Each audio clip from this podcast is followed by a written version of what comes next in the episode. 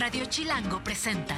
La maciza del chisme, la pulpa de la tendencia, el tuétano de la conversación.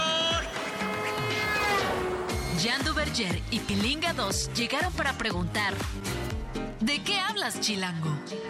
Mira sus ricos tamales oaxaqueños.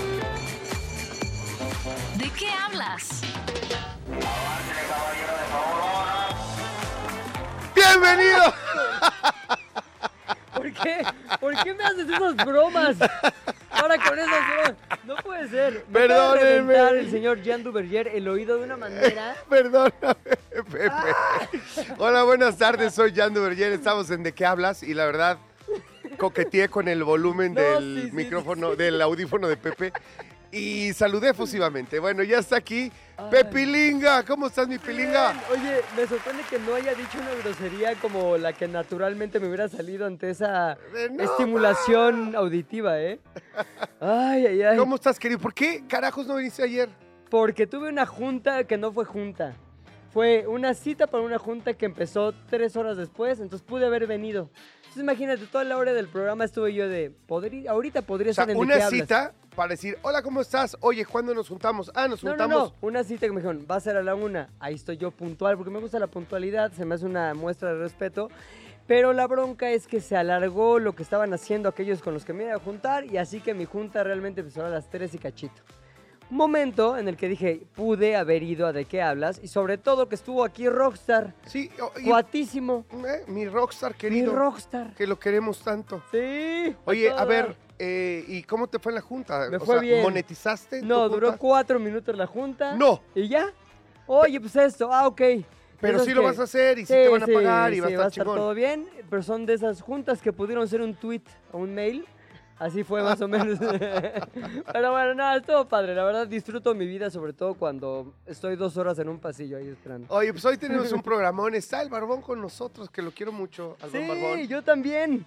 Justamente ahorita que lo vi dije, claro, Barbón, trae unas historias. Sí, trae muy buenas historias. Y yo lo conocí de Godín en una marca, la marca refresquera más famosa del mundo. Ajá. Y era acá director de no sé qué, inversión para televisión y no sé qué. El checo era Chipocles. Ajá. Ah, ¿era? Es, es Ay. Chipocles. No, o sea, Dije, era Chipocles, de ¿qué Godín, era Godín Chipocle. Y luego se dio cuenta que, que había un, un, este, una meta mayor, una Claro. cosa mayor en la vida. Pues, Una vida alterna, un multiverso del éxito. Exactamente. No, no, es chingón el checo, claro que sí. Y eso nos va a venir a contar hoy, porque también queremos, yo lo sé que tú lo quieres y tú sabes que yo lo quiero, multiversos de éxito. Es que sí, cabrón. ¿No? Es que ya te lo dije el otro día. Yo también. quiero tener varo, güey. Yo también. Quiero tener varo, pero de verdad ni siquiera soy ambicioso. Nomás quiero tener varo. Exacto. No mames, cómo me taladra la mente. No es ambición, es deseo. La verdad, ya sé que a muchos les cae mal y todo, pero el tío Richie, no mames, qué chingón, que tiene sus helicópteros Sí. y, Y su aparte, vida chingona y así. ¿Sabes güey. qué está bueno de- del tío Richie? Que sí usa su lana para divertirse. lo Ese- que sea ese que es eso el signifique. Que mal habido porque robó, porque no pagó impuestos. Mira, que toda la gente que dice, pues mira, yo no sé, pues yo no sé. pero ahí está. Al Ajá. parecer todo lo que hace es legal. Al parecer le va muy bien. Y lo más chingón es que lo disfruta. Sí. Eso es lo que a mí me gusta. No como el Warren se va a jugar golf, se lleva a toda la familia al crucero. y a su- al crucero, ¿eh? Se lleva a su crucero a su propio. crucero, Porque no es un yate, el de él es un puto crucero, güey. ¿Qué Ponme pasó, clic. Ponle ¿Qué clic, pasó? clic, se vale, se vale la pena el chiste. Un y el- pinche la- no- crucero. Ya ni siquiera te cuentan las groserías. Está bien. Eso que significa que vas por el camino del éxito. Ahora, ¿qué flojera un millonario como Warren Buffett? Que no hace nada. Dice, yo nada más estoy en, en inversiones y estoy leyendo en mi casa, me pongo mi suétercito de viejito y ahí estoy, no disfruto del dinero. ¿Por qué? Porque eso me impide hacer más dinero. Nah, esa mentalidad está de flojera. Ahorita, les- eh, ahorita lo voy a buscar y les voy a pasar la, la información correcta. En, un- en el corte lo busco. Pero una señora, que, una doctora que daba clases en una universidad, me parece que en Queens Sí. o en, en Harlem, una, así, Ajá. una universidad de medicina además prestigiosísima. Eh, su marido era multimillonario, Sí. inversor de la bolsa y no sé qué, no sé cuánto. Murió el marido y ¿sabes qué hizo la doctora? Fue y juntó en el, en el teatro, en el anfiteatro de, de la escuela a todos los que pudieran entrar y les dijo, les tengo una noticia. De ahora en adelante nadie tiene que volver a pagar su matrícula. Acabo No. de donar mil millones de dólares a la escuela de medicina para que toda esta banda tenga un espacio para estudiar y no se tengan que. Todos lloraban y así. Claro, güey. Súper chingón, güey. A ver, el talento de hacer dinero solamente superado por el talento de saber cómo gastarlo. Claro, exacto. Ese es el tema. Toda historia tiene dos versiones o tres, contando la nuestra. Hoy hay chismecito. ¿De qué hablas, Chilango? Primer chismecito. Señoras, Güey. señores, ¿no me toca a mí? Ah, ¿O no sé, no ¿Sí? sé. Oso, hombre, ¿a quién le toca? Oso, hombre, ¿quién dice esta Da- notición? dala tú, dala tú, dala Ahí tú. te va. ¿Te gusta Canadá? ¿Te gusta Sí. el esquí? Sí. ¿Te gusta la miel de maple? Sí. ¿Los osos? ¡Sí! Bueno, pues ahora vas a necesitar visa para entrar a Canadá, man.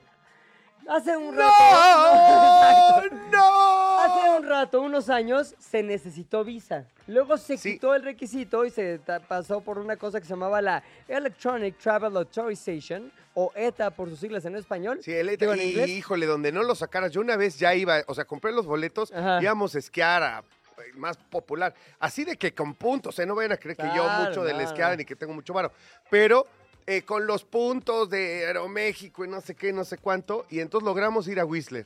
Y llegamos y nos dicen eh, cuando estamos documentando, ¿y, y la visa, pa? Le dije, no, no me chingues, o sea, no se necesita visa. Dice, no, es como una especie de permiso. Ah, ahora sí. Ahora sí. No, es una especie de permiso electrónico, pues fuera de la línea y a tramitarlo, Es güey. un Electronic Travel Authorization. Y bueno, pues ya me metí, pero ¿qué crees? ¿Qué? Diez minutos, papá. Ah, primer mundo. Primer mundo. Haciendo fácil la vida, sobre todo cuando cometamos errores en ella, como Jan Duverger. Oye, 29 de febrero es hoy, 2024 es el año que estamos viviendo y las 11.30 de la noche es el momento en el que entra en vigor la- el requerimiento de visa para los mexicanos si es que queremos viajar a Estados Unidos. Ahora, antes, este, no necesitabas, luego sí necesitabas. La onda es que ahorita, este, vas a tener que tramitar una visa, pero hay algo que te salva. Si ya tienes visa gringa, no necesitas visa este, canadiense. Ah. Así es. ah. Y también aquellos que están solicitando permisos de trabajo o estudios en Canadá no se van a ver afectados por esta medida. Este, simplemente aquellos Es que quieren ir a turistear y como tú, a esquiar. Es- estaba, no, yo ya con la rodilla cucha que traigo ya no creo que voy a esquiar nunca más, Ah, pero bueno, bueno. pero te- echarte un tecito así en la nieve. un- sí, exacto, un chocolatito caliente en lo que los hijos esquían. Ah, ¿por qué no? Eso, mijo. Si ya. es que algún día me vuelvo millonario y puedo Ah, seguir haciendo claro. ese tipo de Un café viajes. irlandés. Ay, viendo ahí, rico, ay, qué ay, qué rico. rico, güey. bueno, un Te lo juro, ¿has ido a esquiar? Sí, obvio. Pues lo que más me gusta a mí es cuando ya terminé de esquiar, güey. Ay, Ay, así la pizzita rico. y el cafecito sí, y el ya. brandy. Ay, ay, ay, ay. Ay. Oye, vamos a esquiar ahora que seamos ricos. Ahora que seamos ricos ¿No? vamos a esquiar. sí. Ahorita mientras estamos aquí trabajando, pero ya luego esquiar. Sí.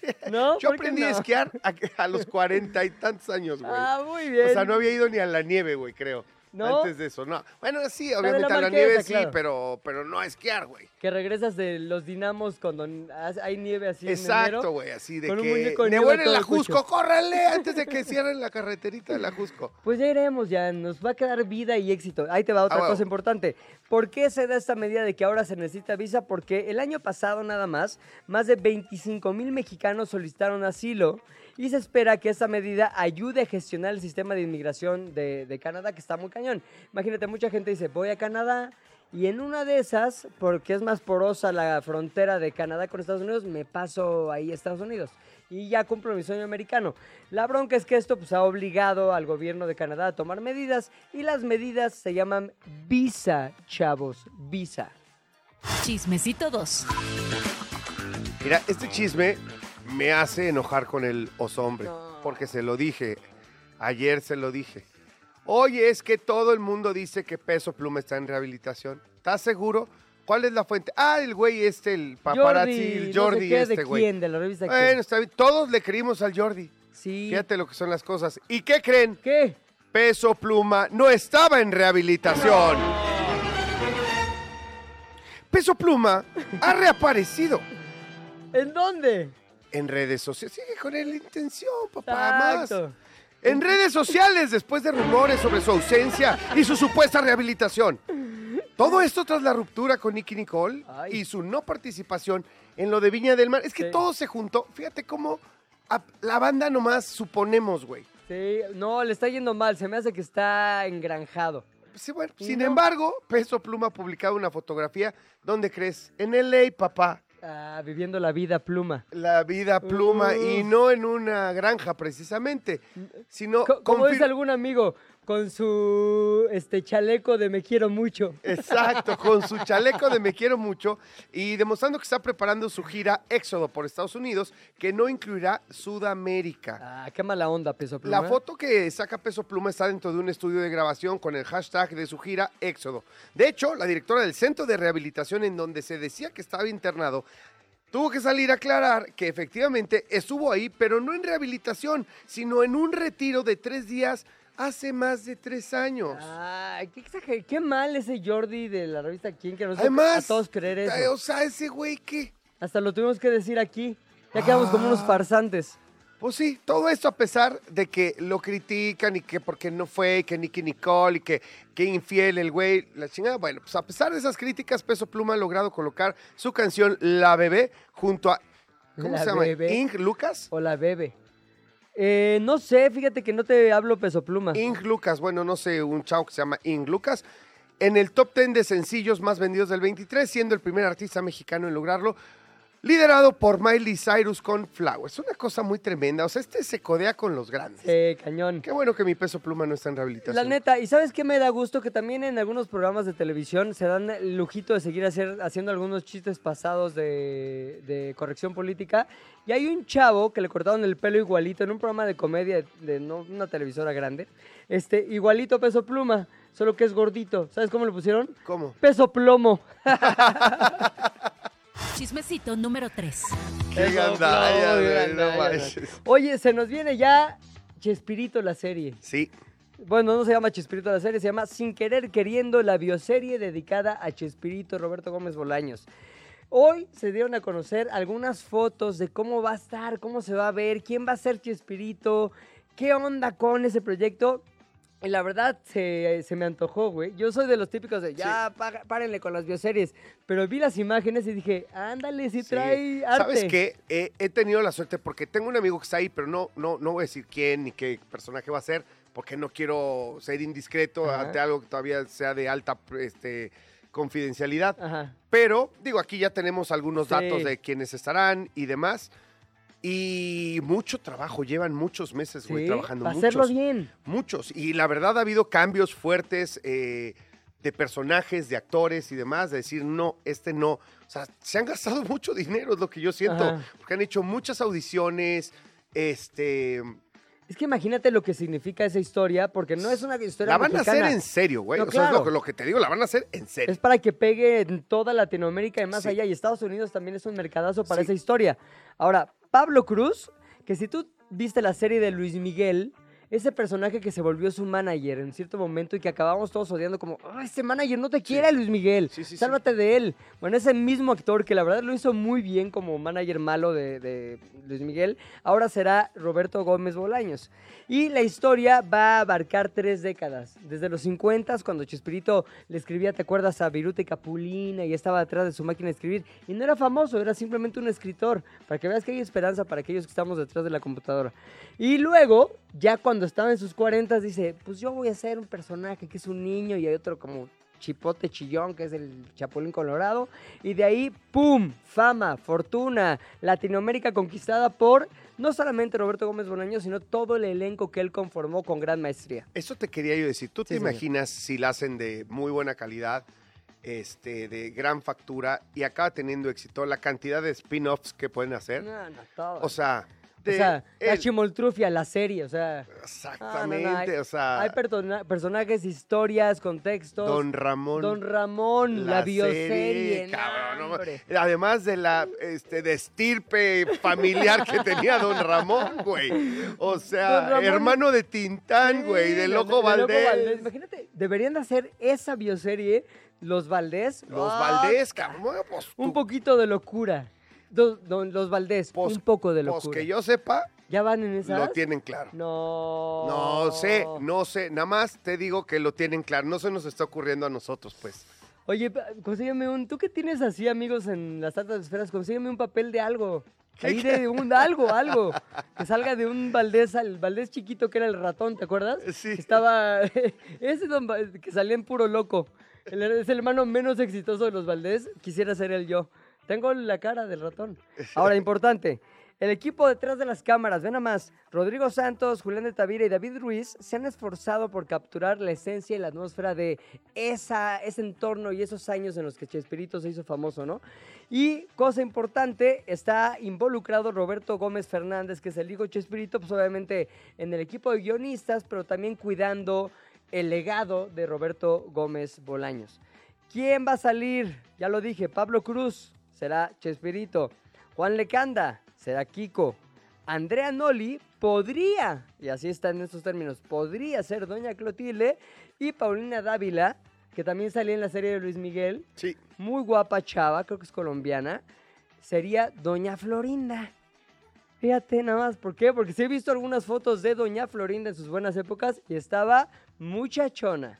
Cuarto chismecito. Esta noticia sí nos deja a todos en el piso, o sea. Le pusieron los cuernos a Tom Brady. Ahí está. A ver, si tienes seis anillos de Super Bowl, Sí, eh, tuviste una de las carreras más exitosas, ese es el más grande de la historia de tu deporte, famoso mundialmente, guapo, de casi dos metros de estatura, eh, ídolo de multitudes en el planeta. ajá. Si a, ese güey le ponen el cuerno, a- o sea, ¿qué nos deja a los demás? Es que ahí te va, esto demuestra que una gran carrera no necesariamente hace un gran matrimonio, mi querido Jan. No, A lo totalmente. mejor es justamente lo contrario. Bueno, y él está casado y se divorció y dicen que fue medio feo el asunto porque pues, se, se emparejó con Giselle Bunchen. En octubre del 22 eh, se, se separaron Ajá. tras revelarse una infidelidad. Desde entonces han circulado numerosos rumores sobre las relaciones amorosas de ambos, incluyendo a Brady vinculado sentimentalmente con Irina Shayk, expareja, por cierto, de Cristiano Ronaldo. ¿Te Sí, acuerdas de Irina Shayk? Wow, guapísima. guapísima. Recientemente el medio británico Daily Mail ha hecho públicos detalles sobre la presunta infidelidad de Bunchen, señalando a su maestro de Jiu-Jitsu, Joaquín Valente, eh, como el supuesto tercero en discordia. Aunque inicialmente se dijo que la relación entre Bunchen y Valente comenzó en junio del 2023, Ajá. Brady habría revelado que llevan juntos mucho más tiempo, incluso años. ¿Neta? cañón! Él así esforzándose por ahí te va el pase y ella ahí te viene Te el digo una pase. cosa, una vez vi a, a Michelle Bunchen con sus A hijos. Giselle Bunchen. A Giselle, perdón, Ajá. dije Michelle, perdón. A Giselle Bunchen con sus hijos en un Super Bowl. O sea, el que llegó en el de, Claro. eh, de- me parece que fue en Houston, en donde jugaron los eh, eh, Patriots. contra los Atlanta Ajá. Falcons. Eh, andaba yo ahí por los pasillos Pasó a ver a quién celebridad y, veo. y el hijo mayor de, de Tom Brady se cayó y estaba llore y llore y entonces llegó un carrito de golf y lo subieron, y entonces ya se iban al palco y toda la cosa. Pues estaba yo a dos metros, güey, con un chorro de seguridad, pero yo ni respiraba para que no me fueran a quitar. Claro, claro. Ya, sí. o sea, tampoco, me pude haber acercado, pero pues ya me hubieran dicho, ¿tú quién eres? Sácate de Tú aquí, ¿no? pudiste haber sido el maestro de Jiu-Jitsu Valente, ¿eh? En una de esas. No, no, no, no, esas, no, traes para nada. No, no, no, güey, no sabes la cantidad de gente, de atención que hay en ese tipo de eventos, pero súper chipocles, güey, la verdad, la oportunidad de tenerla ahí, y yo tenía todo el derecho a estar ahí porque tenía la acreditación. ¿Y sí para está estar guapísima? En, es guapísima, guapísima, guapísima. Ahora, ¿sabes qué? Yo sé que Tom Brady es súper exitoso y muy bueno para lo que hace, pero se ve que hacer de flojera, güey, la neta.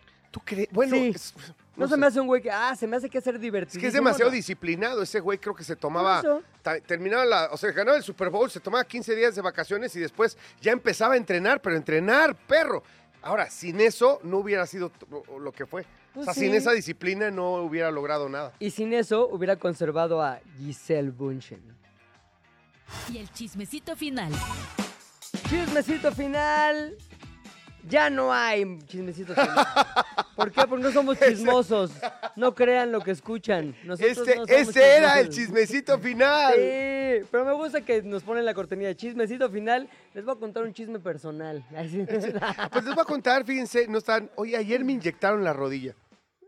¿Te infiltraron o qué? Sí, me pusieron plasma, esas famosas pla- las plaquetas.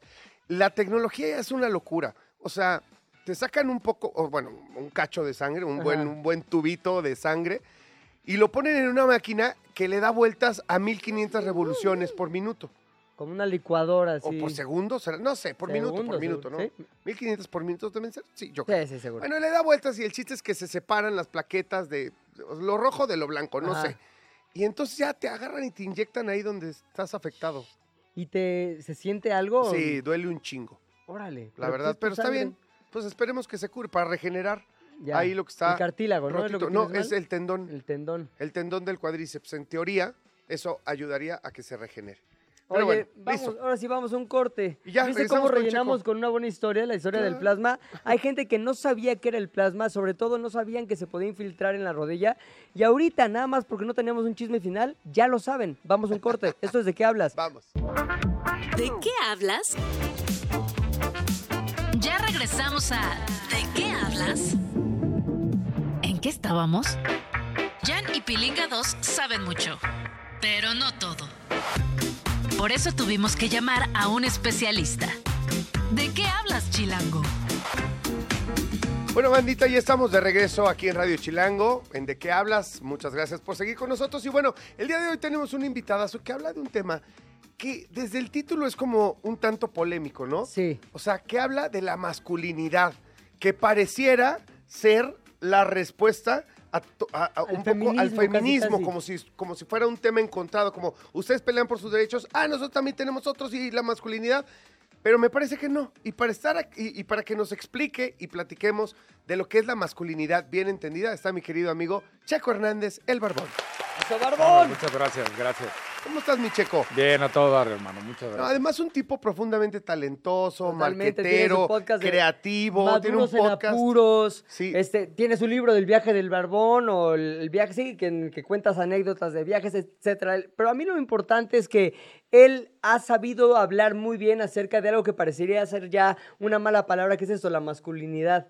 ¿Está mal ser masculino orgulloso en No. estas épocas complicadas? No, definitivamente no. Creo que lo interesante es más bien la resignificación de la masculinidad y lo platicábamos hace rato fuera del aire.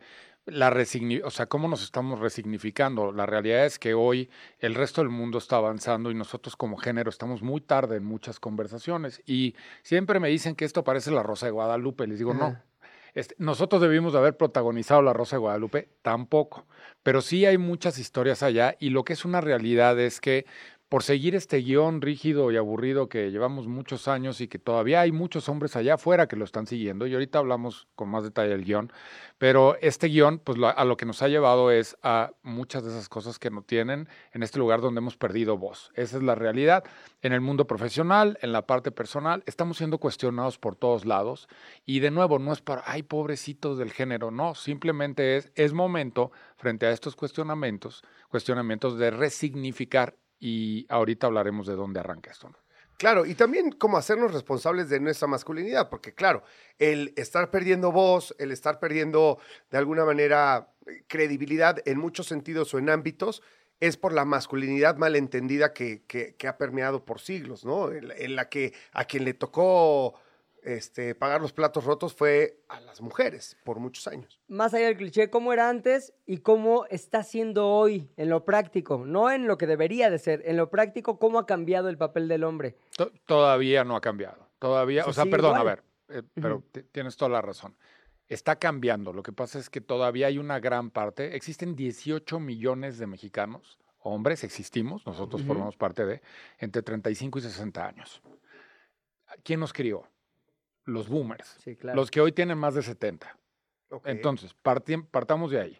Desde esa perspectiva, ¿qué es lo que sucede? Con muchísimo respeto, mi papá está ahí, tíos, este, nos crearon con muy poquitas herramientas, con un guion muy rígido y donde decía, te tienes que casar en una edad, si no llegas a ser director general de una compañía eres un fracasado, más tienes, más vales, ¿no? Eh, eh, la infidelidad está permitida, no pasa absolutamente De nada. tu o sea, lado. de tu lado, exactamente, había muchas de esas cosas, entonces tú eres proveedor al 100%, llega una etapa de tu vida en el que te puedes tirar a la mierda, no importa, después de los 40 años, pues no importa, da- tú tírate a la mierda, date, no importa, mientras sigas siendo proveedor todo está bien, y entonces el día que lleguen tus nietos vas a ser feliz, tu jubilación es lo mejor que te puede pasar, y entonces no la compramos.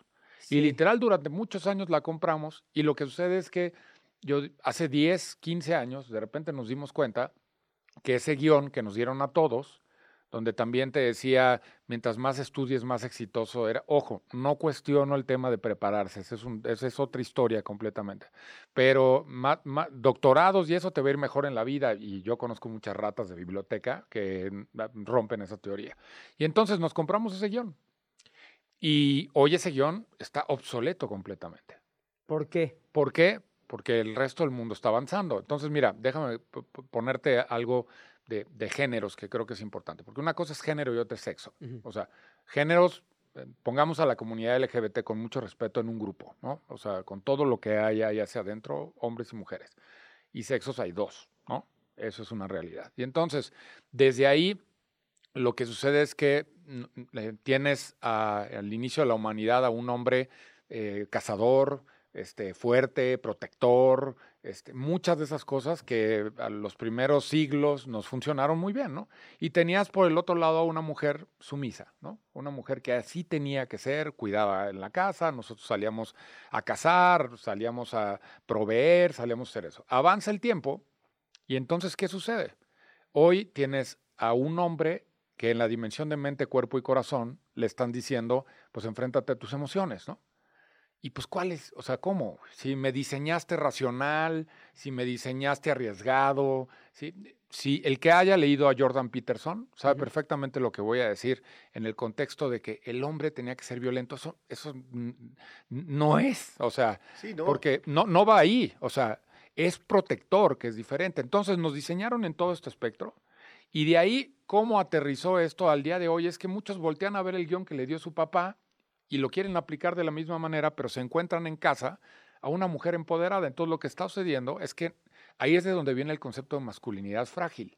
Somos frágiles porque nos estamos enfrentando a lo único que no conocemos, que no podemos controlar y se llama nuestras emociones.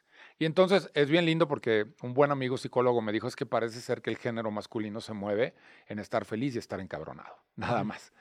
Y Claro, no, no, no, no tenemos este... Un rango amplio. Un rango un rango un poco más amplio, güey, ¿no? Que nos dé libertad de acción.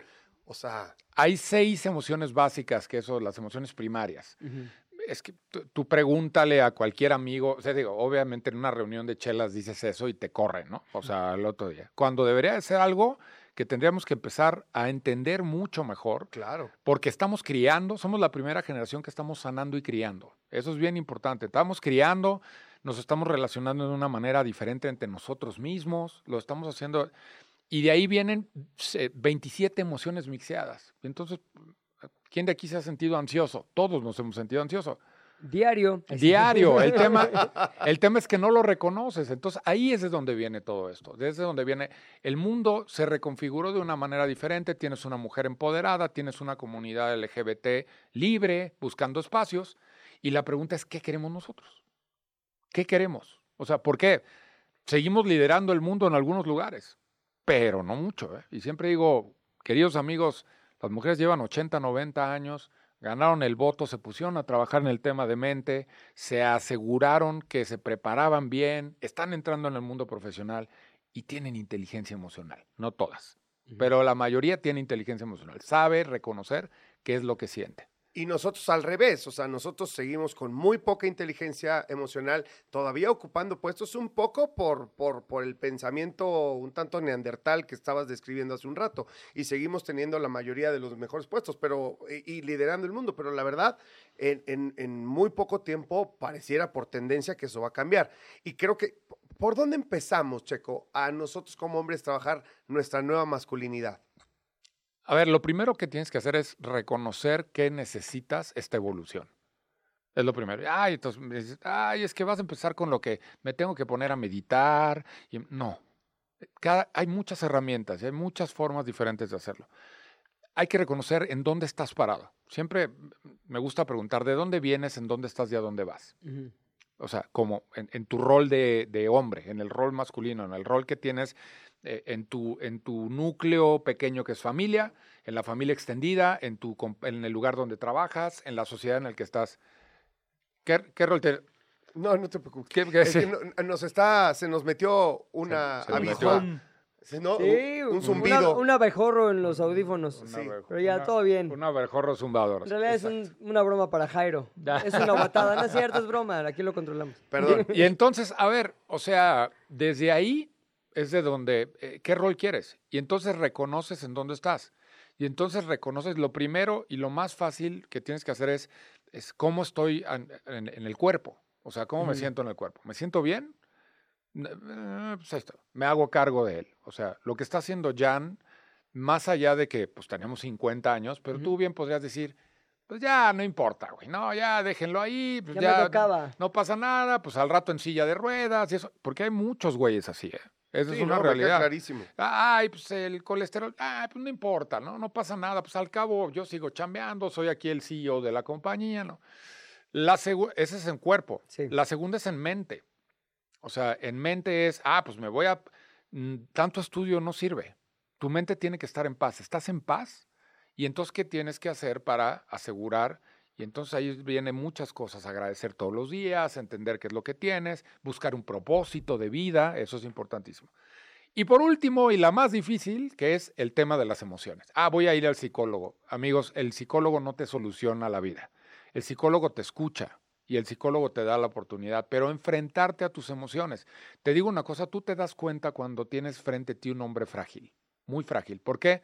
Es muy fácil emocionalmente sacarlo desde el lugar en el que está.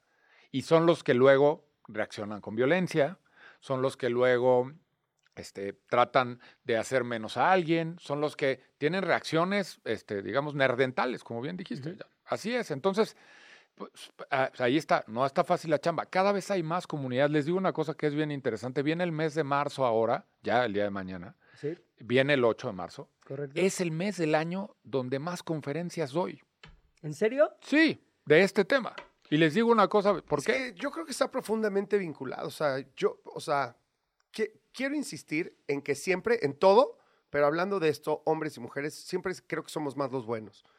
Pero en el caso de, de quienes todavía no respetan los derechos de las mujeres, quienes agreden a las mujeres, quienes las segregan, quienes no les abren espacios eh, de chamba, de igualdad y demás, eh, pues es, es lo que más sobresale. Entonces me parece que sí es importante ir a la fuente del problema, ¿no? O sea, porque muchas veces hay que reconocerlo. No, no, no quiero tirarle a, a- a mi género, no quiero tirarle a los hombres, pero muchas de las broncas que tienen las chavas y las mujeres provienen de los hombres. Entonces, claro que hay que atacar el problema.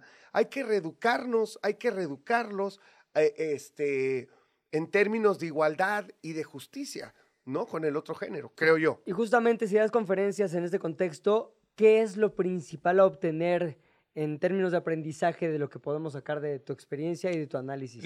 Lo que es bien interesante es que me invitan a foros de mujeres, porque eh, no, no es nuevo que las mujeres tienen una inquietud total hacia el conocimiento y que se están dando cuenta que no avanzamos. Los hombres. Claro. Sí, no avanzamos y que estamos tarde y nos necesitan en esta en esta en esta concepto que se llama sustentabilidad de géneros. Ajá. La sustentabilidad de géneros es comunidad LGBT, hombres, mujeres en, en un, en un proceso de avance como seres humanos, nosotros estamos dando la nota, no estamos dando la nota, y qué es lo que está pasando con el péndulo, pues está yendo de lado, ¿no? Sí. ¿Y qué va a pasar? Si se termina yendo de lado, vamos a regresarnos siglos atrás y entonces, pues pasaremos nosotros a ser el sexo débil, tristemente. Y ya lo dije un día y genera mucha polémica, Ajá. pero eso puede pasar en un contexto diferente. Ahora, a- interesante, de ahí, cuando termino una charla en estos foros de mujeres y que ellas entienden qué es lo que está pasando con nosotros, porque el hombre que está cerca de ellas no le cuenta qué es lo que está pasando. Y entonces esta radiografía es una radiografía que te muestra todo lo que en la cabeza, en el corazón y en el cuerpo estamos viviendo y cómo estamos. Y sí, levantar la voz y decir, estamos en este punto, pues eh, creo que necesitamos más hombres que lo hagan. Oye, ¿qué tanto realmente esa es una bronca de no saber cómo relacionarte con otros hombres en un contexto de cambio y de evolución? Ahí te va mi ejemplo. Este, el típico chat de cuates, ¿no? En el que pues, se mandan todo tipo de cosas, chistes y, ¿por qué no? Algunos hasta mandan así este, fotos de chavas. Y la onda es que en un momento uno de mis amigos dijo, oigan, ya no manden esto, no está chido. Y todos los demás fue atacarlo, decirle cosas de, ah, ya, qué flojera. O sea, ah, estamos teniendo que cuidarnos afuera y ahora también aquí. O sea, lo que yo en ese momento entendí es que hay una cara pública del hombre evolucionado y hay otra cara, cara privada que se saca únicamente en el contexto masculino más este, anquilosado, por así decirlo. ¿Cómo le hacemos para cambiar esto sin que nos ataquen aquellos que están convencidos de que la evolución es necesaria? A ver, no, no va a ser un trabajo fácil, eso es un hecho, porque la principal competencia está entre nosotros primero. Sí. Claro. Ahí es donde está primero. Ahí es donde, si noso- los hombres no sabemos hacer comunidad, pero la comunidad, comunidad robusta, como volteas a ver a las mujeres, y sí hacen comunidad cuando hay que abordar estos temas. Por eso salen a marchar todas Claro. juntas, no importando que sea la Claro, CEO de una es que compañía. Está cañón, o sea, los hombres es, es muy complicado que entre nosotros hablemos de salud mental, de skincare, de cosas como súper básicas, pero vámonos a las profundas, ¿no? O sea, eh, la salud mental y este rollo, lo que acabas de decir, está cabrón, la cantidad de grupos de los que yo me he tenido, o sea, me he salido. Sí. O sea, al final me he salido porque ya no estoy de acuerdo, güey. O sea.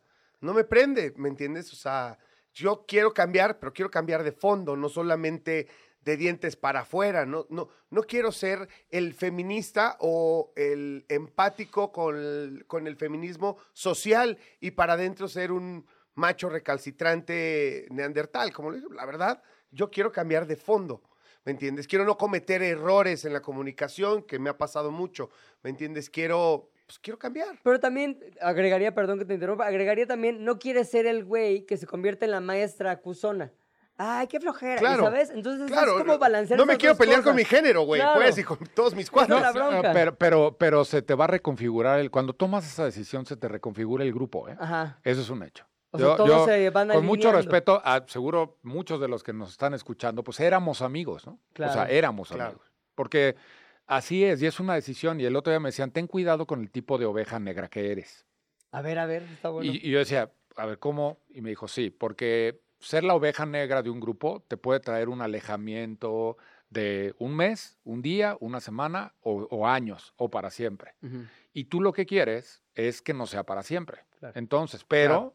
si vas a jugar ese rol de oveja negra y asúmelo, y está bien, y es un propósito, y como tal lo, lo, lo- lo asumes. Entonces, al principio parece que te quedas en un valle desierto, pero luego te vas dando cuenta y vas encontrando a más hombres como tú. Es un camino, entonces yo lo que digo es aguanta. Ahora te voy a decir una cosa importantísima. Ahí es donde las habilidades, las pasiones y el propósito se convierten en tu gran compañero. Entonces yo les digo una cosa, se me reconfigura el grupo, siempre he hecho deporte, pero correr y la bicicleta se convirtieron en mi gran amigo. Y entonces me, empecé a encontrar grupos de bicicleta donde había más gente como yo. Checo, cuando, eh, además, en el medio en el que te movías tú, cuando estabas en el marketing metido a todo, de, de ese día a hoy, por lo que decidiste emprender, eh, ¿has perdido muchos amigos? Sí, te voy a decir, de- algunos excompañeros de esta compañía refresquera en la que trabajé, cuando les envío todo lo que hay alrededor de la comunidad de hombres que tengo, que estamos fundando, este, me dicen, yo no le hago a eso. Ay, yo no le hago eso como si fuera. Como Sí. si estuvieras haciendo algo Y- muy y- extraño. Y yo digo, De eso "O- no me ok, ¿a meto". qué no le haces? ¿A qué sí? O sea, ¿qué tiene, güey? ¿A qué no le haces? Y entonces está bien, no pasa nada. Pero te voy a decir una cosa, esos que les da un poquito de miedo, luego regresan, ¿eh? O sea, luego regresan, no pasa. El, ¿Sabes cuándo regresan? Cuando se están divorciando, Claro. cuando se los está cargando cepillín. ¿Qué es lo que entienden ellos? Cuando dicen no le hago a eso, lo más básico a lo que no le quieren entrar, ¿qué es? No, a- a- ¿a Miedo, qué? miedo. Es un miedo terrible enfrentarte a ti. Porque ustedes lo saben, ir adentro y reconocer pues lo que estás haciendo, las cagadas y reconocer que algo no está funcionando, porque tú sabes que algo no está funcionando. Y el otro día me decían, si toda mi vida está perfecta, me dijo un amigo, está per-". Le dije, qué bien, güey, qué buena onda.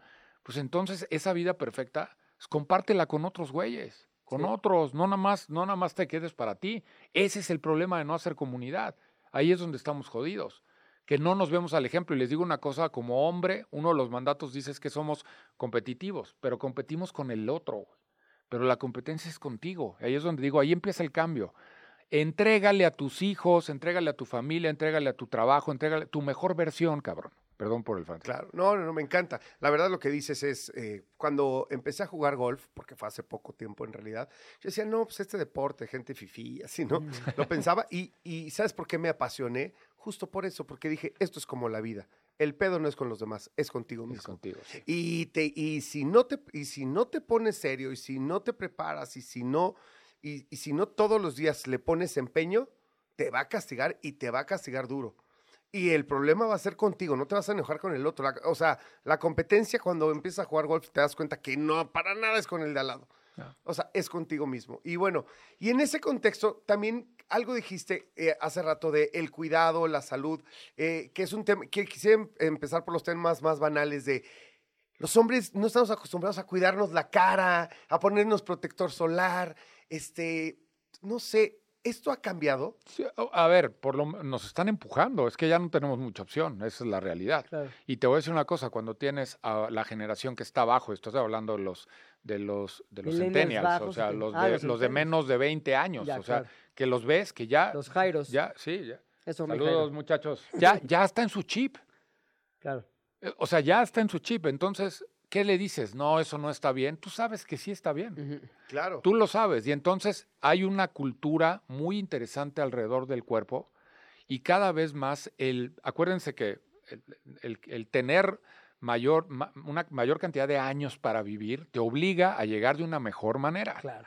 Es el, el tradicional, los terceros 30, o sea, de 0 a 30, de 31 a 60 y de 60 hasta los 90 años. Que Ay, ya me estoy, ya me estoy gastando. Ya estamos, ya estamos. Ya se me está acabando el segundo Ya- tercio, ya- ya se nos está acabando. ¿Sabes qué hermano, detectó Checo? Eh, seguramente tú también lo has hecho, que hay cierto orgullo de un sector de hombres en mantenerse cerrados ante el cambio. Sí, es como, no, es que generación de cristal, y etcétera, como le quieras poner.